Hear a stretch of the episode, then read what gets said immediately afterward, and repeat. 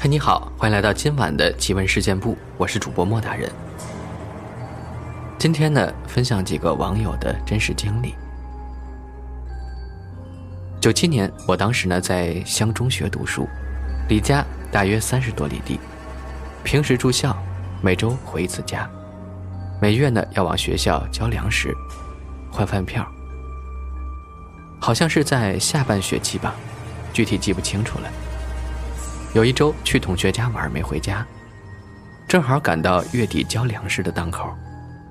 没有粮食就意味着不能领饭票，吃饭都成大问题了。于是便等着下了晚自习，骑着自行车回家去取粮食。说来也奇怪，那会儿脑袋跟魔怔一样，就一心想着自己回家去取粮食。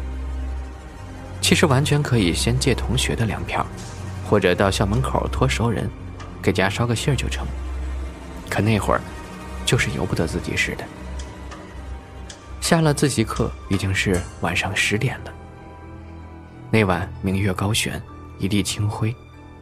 我心想，这天气正好又不黑，也没想到怕，跨上自行车，便偷偷的从校园后墙的缺口处跑了出去，踏上了回家取粮之路。一路上吹着口哨，哼着小曲儿，伴着月色，还潇洒的紧。一路上也没遇到一个人，一辆车。虽然那时候车少，可时不常的也能碰到的。可那天晚上，邪了门了，没人没车没路口，也没听到沿途村子的狗叫声。一开始我也没多想，就使劲儿一个劲儿的骑呀。骑得我都满头大汗了，就是看不到路口。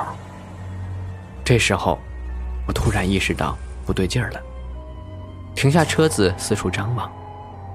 面前是一条笔直笔直的柏油路，一眼望不到头。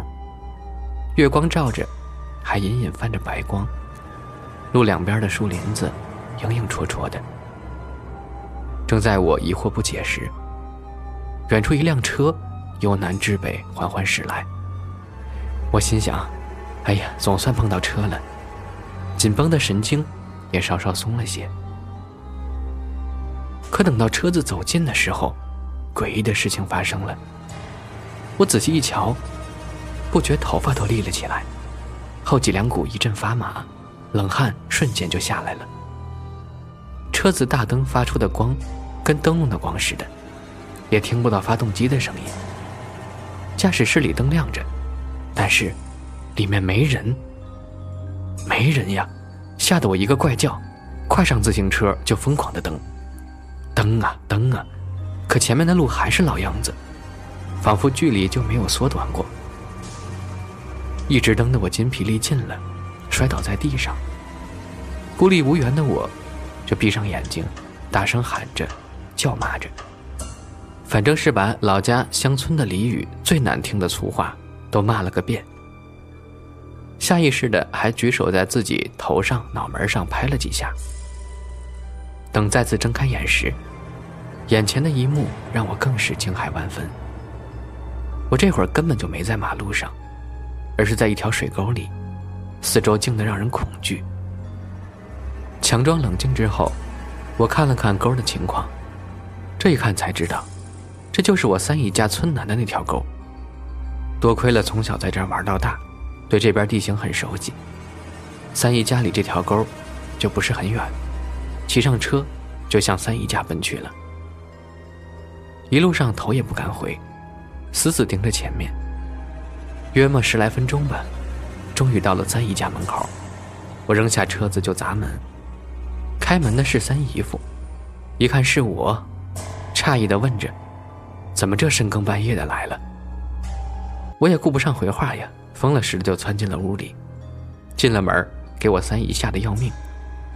这时三姨夫也追进来，两人看到我的模样都吓坏了，满身泥土，衣服划的都是口子，脸上、手上、腿上到处扎的是沟里的狼牙刺儿，还留着血印子呢。三姨夫赶忙叫村医，给我挑刺儿上药。等稍稍缓过神来，我把遭遇一说，又把他们吓得够呛。之后把村中的神婆子都请来给我驱邪，说呀我是遇上鬼引路了。第二天姨父专程送我回家，就为这个，我还休了一周的学。这个故事讲完了，可鬼引路究竟是个怎么回事呀？到现在我也没弄明白。再说一个亲身经历的最诡异的事儿。是在我结婚的时候，那天呢，我和老婆回家去领结婚证。在老家到民政局大概有四十公里的路程。早上我们开心的开车，到民政局领了证后就回到了家里。然后中午在舅妈家吃了饭。中午舅妈就让我把结婚证拿出来看看。就是这样才发现，我老婆名字打错了。由于当天比较开心。就在发证时没仔细看，结果看到了原本该是“圆”字打成了“缓”，当时立刻就不开心了，因为老家和我们上班的地方隔得比较远，本来就是准备领证后把户口迁过去的，这么一来又要浪费不少时间，心里只有一个想法，马上去民政局改了，再狠狠地骂那个办事员一顿，毕竟他太粗心了。随后呢，我们就开车往民政局走。由于心情比较差，开车也开得特别快。本来路就是双车道，在其中一段路的时候，一辆货车由于不想走烂路，而选择了我跑的那条路，与我相对而行。它是逆行的。当时我就火大了，就说那个车自己的路不跑还逆行，真没素质。我就想看他是不是要跟我撞过来。就在他离我还有一百米的时候，他终于变道了。就在这时，货车后面突然出现了一个穿着深色长衫的中年男人。那可是夏天呀，我非常确定他突然出现，因为坐在副驾的老婆也看到了，并大叫了起来。我立马踩了刹车，由于车速在八十左右，急刹后车辆轮胎打滑。为了躲开那个突然出现的人，我不得不把方向向左打，车子就像失控般冲下了马路，而马路下面就是梯田和一条河。我们在车里一路颠簸，当时大脑一片空白，感觉就跟电影的情节一样。眼看着车子就要蹦跶到河里了，突然“咣当”一声，撞到一棵树上。四面八方的玻璃向我们飞来，而在车里撞来撞去的老婆也终于停了下来。在片刻的宁静后，我第一反应是先到车外面去，然而车门已经完全变形，无法打开。而旁边的老婆也吐了口血，当时吓得我不轻，我立马用脚把门踹开，把她从副驾驶拉出来，下了车。可能是声音太大吧，很多周围的农民也看到了，站在马路边看。我下车后喊了几声，就都来帮忙，把我们给带上了马路。跟着打了交警电话和医院电话，但他们都说没有看到马路上有任何人，那辆逆行的货车也没有停留。之后到医院，我老婆由于在车内碰撞，脊柱骨裂。我手缝了几针，然后全身软组织拉伤。现在想想，都后怕。但是那个穿长衫的男人，却怎么也找不到了。村民也说没有看到过，那条路也没有监控。一晃十年了，我还是会回忆起那一幕，那个看不清楚脸的长衫男人。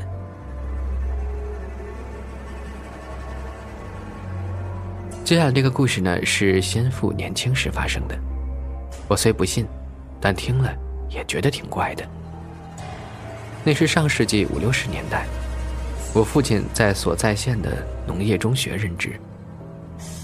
那所农业中学的位置说起来和我们现在的乡下差不多，唯一的便利条件就是附近有一条公路通过，现在的二幺零国道。不过那时车很少。父亲说：“每周难得有辆车通过。”一天晚上，父亲约了一个同事甲去同事乙家串门。那时人烟不多，感觉荒郊野岭的。由于夜晚不算黑，也没有准备照明工具，于是一路聊着到了乙家。父亲后来回忆，那时住的是单位宿舍，之间相距有几百米，中间是小路、田野，大概十分钟不到的路程。那时每家住房都不宽敞，因此一家客厅里放了一张床。父亲和甲进入乙家后，乙招呼父亲和甲坐在床上，之后大家聊了很久。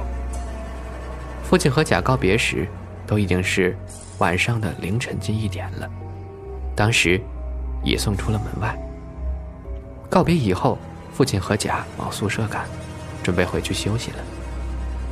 他们仍然是边走边聊着。